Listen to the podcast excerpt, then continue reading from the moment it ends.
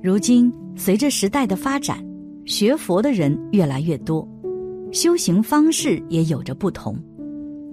有些人喜欢看佛经，有些人喜欢念诵咒语，每个人可以选择适合自己的学佛方式。只有心意到了，冥冥当中就会有着一股神奇的力量保佑你。一神奇的咒语，佛在很多经中都有类似的提及，大概意思就是说，众生不信佛，但到临终的时候念了一个佛的名字，就不会堕落三恶道。比如在地藏经中说：“现在未来一切众生。”若天若人，若男若女，但念得一佛名号，功德无量。何况多名，是众生等，生时死时自得大利，终不堕恶道。说众生无论是活着的时候，还是到了临死的时候，就念了一个佛的名号，就免于堕恶道的果报。于是不少人看到这句话，就产生了误解。觉得活着的时候就可以继续作恶，然后临死就念念佛号呗，反正佛菩萨说了，这样就不会堕落。这种认识肯定是错误的。但有人说佛是不打妄语的呀，难道佛说假话欺骗世人？佛说的话绝对不存在欺骗，是众生对佛经错误理解而已。佛经是微言大义。甚至一个字就含有无上的密意，佛不可能对每句话都附带解释一大堆，解释的任务是菩萨和祖师们的工作，就像编好了教材，解释和传教是老师们的工作一样。首先，我们要知道，这里说的念得一句佛号的念是如何念的，是泛泛而已，还是具足信愿的念？如果只是泛泛而已，如油星漂浮于水面，油还是油，水还是水，你的这句佛号就毫无意义。你死后该去哪儿还是去哪儿。如果能志切信愿去念，一句也就足够了。平时帮人助念，也发现有的被助念者虽然自己也跟着念佛，但口念心不念，这种人死后的各种表现。依旧是堕落恶道去了，因此不少助念的同修都开始怀疑佛所说的，其实是对经义曲解误读。平时的念佛法门强调的就是信愿持名，注定往生。这个信和愿是十分重要的。就算是一个恶贯满盈的人，临终之时突然悔悟，对佛陀有了恳切坚信之心。又能迫切想往生极乐，这种人去念阿弥陀佛名号就能往生，只是往生后的品位肯定会比平时坚定不移信愿持名念佛的人低一些而已。就算是一个平时修行很好的同修，在临终之时突然对佛陀和极乐世界有了怀疑，内心建立不起坚定的信念，开始出现口念心疑。也是往生不了的，但他平时的念佛功德会变成人天福报，来生投胎后不至于感应到很差的果报。那么我们在平时的修行中就要注意建立起坚固不破的信愿，这是决定你今生是否往生的关键。要建立这种信愿，首先你是不是对佛教的根本因果轮回确信不疑？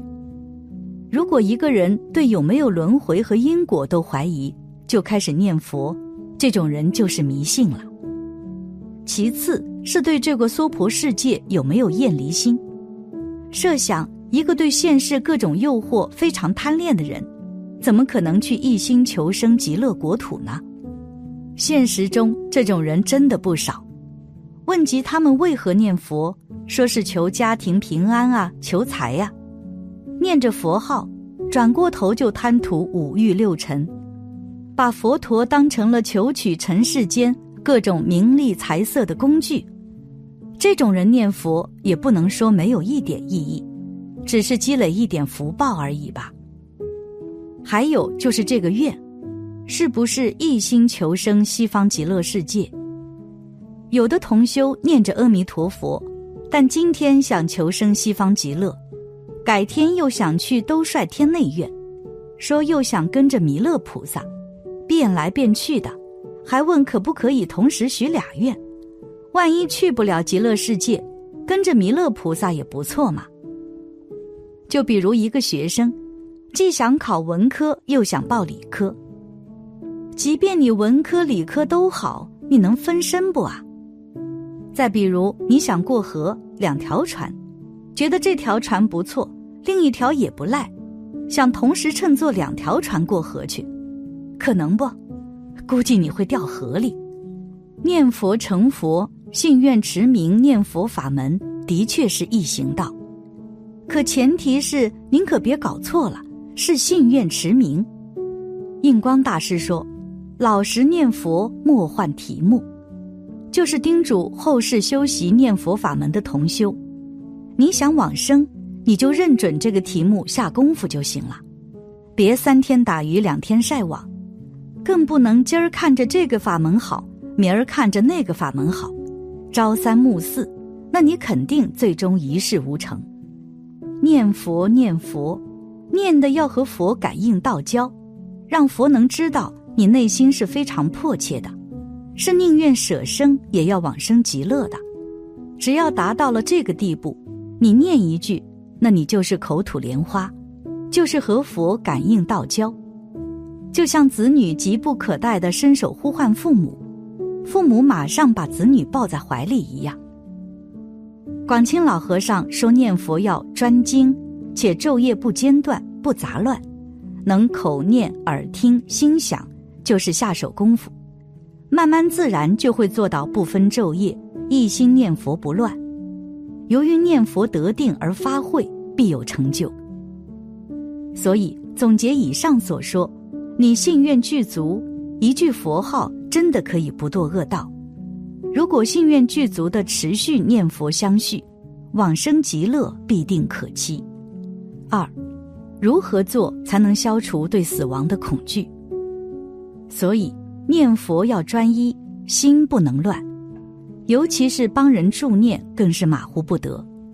在人临终之时，一个人若有太大的恐慌，必定不能解脱障碍。故汉地有一些法师说。理应心态平静的迎接死亡，把死亡当成出狱、再生、毕业、搬家、换衣、新陈代谢，以此遣除对死亡的过分恐惧。那么，具体要怎么做才能消除死亡的恐惧呢？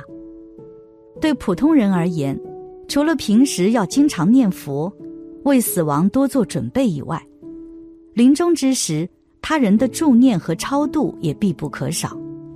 有了这样的助缘，解脱的希望会大大增强。藏地也有这种说法：生前拥有再多的财产，都比不上死后的一句观音心咒。尤其死亡之际，身体四大紊乱，心识也非常迷乱，人没有自在的能力，单凭一己之力很难渡过难关。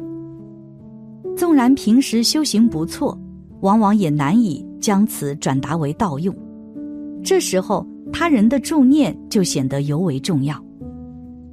印光大师也说过，临终助念犹如懦夫上山，自己的力量不足时，幸有旁人前牵后推、左右扶叶，以此之力便可登峰造极。怎么样助念呢？一个人将死之前，最好先让他躺成吉祥卧的姿势。莲师曾说：“不仅仅是人，即便是动物以吉祥卧而死去，也绝不会堕入恶趣。不过，亡人若因身体痛苦改换卧姿，也要顺其自然，不可强制。然后在他的枕边放上转经轮，观想十方诸佛放光加持，子女和亲友在亡人身边，以悦耳柔和的声音。”念南无阿弥陀佛或嗡嘛呢呗咪吽。若实在不方便，也可以放一个念佛机在旁边，让亡者一直听闻佛号。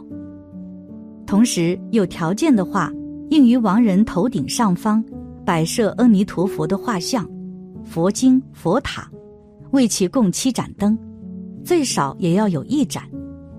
因为亡者步入黑暗恐怖的中阴界后，若有亲人为其供灯，会给他带来光明和安全感。断气之后，二十四小时内不要触碰亡者，等身体完全冷却再去移动或者更衣。遗体最好在三天内不要火化。在此期间，家人应为亡者一直念佛号。若懂得其他的助念仪轨。也应尽量念诵，如果不懂，就一心一意的念诵。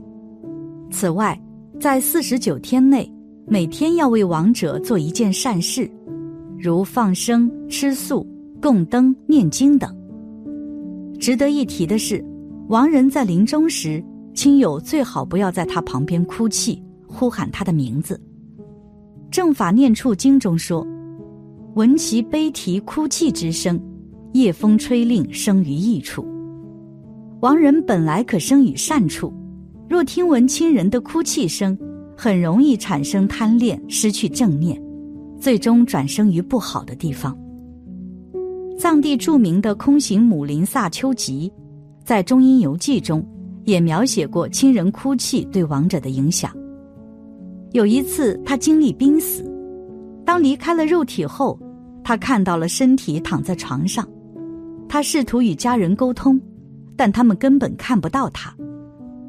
他的女儿在哭泣时，他感觉有脓和血的薄全部降在身上，引起他剧烈的痛苦。当他来到一位为他超度的上师面前，上师安住于心性光明之中，让他感到无比的快乐。所以，亲人或朋友临终时，一定要知道什么对他有利，什么对他不利。哭泣虽说是人之常情，但按照佛教的观点，这会让亡者深受其苦。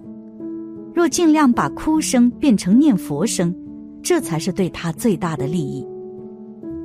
总之，人这一生可能会经历各种痛苦，为此我们要放下心中的执念，追求心安，才能够顺利往生。